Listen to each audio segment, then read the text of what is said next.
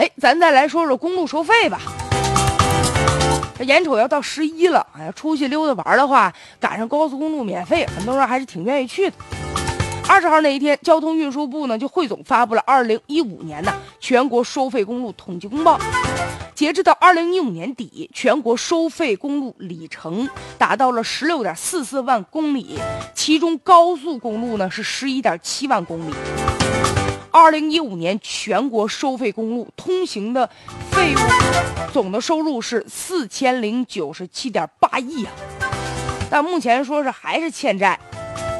就之前是贷款修路，然后呢修完了之后就收费呀，收完费然后还贷。这最初本来吧是好意，结果三十年之后啊，现在你再看，陷入到了这个收费还贷、越收越贷的恶性循环了。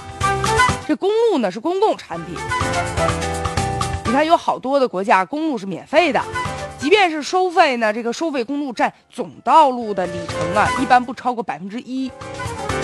但是咱们国家收费公路呢，虽然只占了总里程的百分之四，但除了是三百五十万公里的农村路，百分之九十五的高速路，百分之六十一的一级路都是收费的。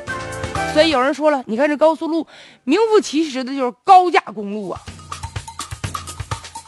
有的吧，这钱都还差不多了，当年修路借的那些钱，但是呢，还想继续能够收啊，这不就成了提款机了吗？摇钱树了吗？这公路。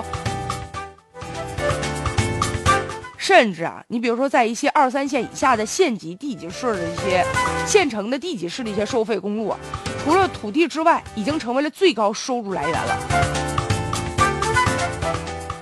但是咱们关于这个收费公路的管理啊，早就有规定啊。这高速公路呢，还贷的年限呢，收费站设置的密度都是有规定的。但是现在有一些公路管理部门和企业就是置若罔闻呢。高速公路呢？是一个公共产品，你可以合理的收费，但是不能没完没了、绵绵无期的收费啊！所以应该让高速公路啊姓公。